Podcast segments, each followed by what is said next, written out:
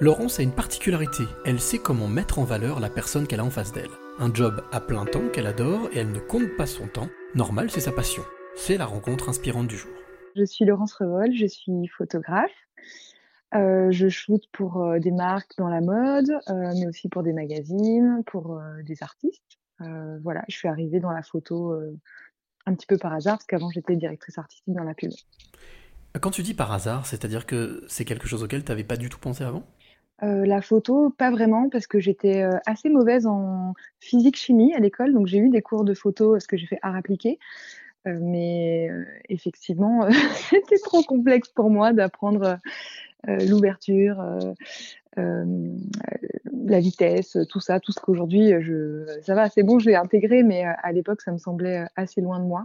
Donc j'ai fait un cursus plutôt graphisme, édition, publicité. Voilà. Et quand tu dis un, quand tu dis que c'était tombé par ici par hasard, donc ça qu'il y a eu un déclic, qu'est-ce qui a été le déclic ou c'est une rencontre?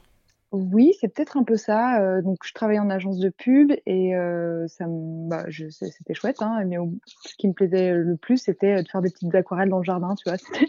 C'était mon break, euh, voilà.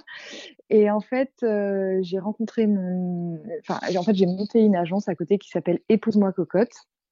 Euh, qui est une agence euh, de, photographes. On a plusieurs photographes qui travaillent pour nous, mais à l'époque, on faisait du wedding design. Donc, en gros, on appliquait les codes de la pub euh, au mariage, à l'univers du mariage. Donc, c'était il y a dix ans qu'on a monté ça avec Anouche, mon associé.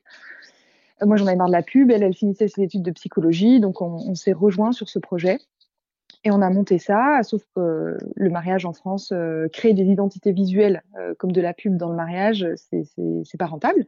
Donc on s'est très vite repositionné en devenant une agence photo qui fait des séances photos euh, pour les particuliers, pour les enterrements de jeunes filles, pour les familles, tout ça, mais dans des, endroits un peu confidentiels, pas le cliché de la Tour Eiffel et tout ça.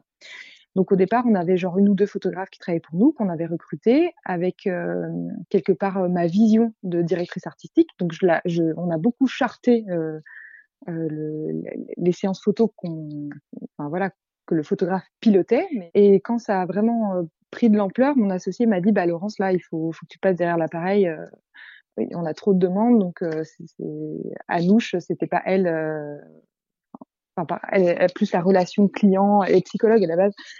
Euh, donc c'est moi qui ai pris un appareil photo, celui de mon mec de l'époque, et je me suis mise à, à faire des séances photo. Et c'est comme ça que le, le, goût de la photo, le goût de la direction aussi, parce que quand tu as une séance photo d'une heure avec des inconnus, il faut beaucoup les diriger pour les emmener là où tu veux vraiment.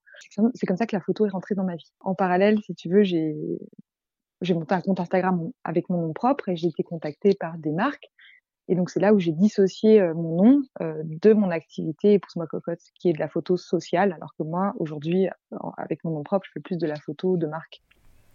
Alors justement, quelle, quelle émotion ça te procure de, de, faire, de faire ces photos? L'idée euh, d'être près des femmes et d'aller voir un peu euh, plus loin que l'image, parce que c'est toujours un peu compliqué euh, pour une femme ou pour, euh, pour un homme ou pour d'autres personnes. En tout cas, la photo, c'est toujours un peu... Euh, on n'est jamais très à l'aise face à un objectif. Et, j'aime bien aller chercher ça, tu vois.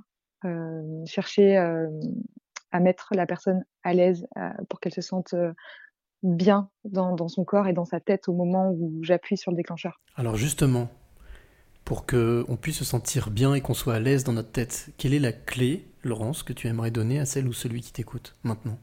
Ah, euh, je dirais de suivre son intuition. L'intuition, c'est euh, ouais, l'intuition, c'est ce qui, c'est ce qui me porte, avec aussi euh, peut-être une part de, de, fougue quand parfois, je sais pas, sur un coup de tête, on peut faire un truc parce que, ouais, parce qu'on sent que c'est que ça nous dépasse en fait, tu vois, quelque chose en à, mi-chemin entre la fougue et l'intuition. voilà, ce serait ça ma clé.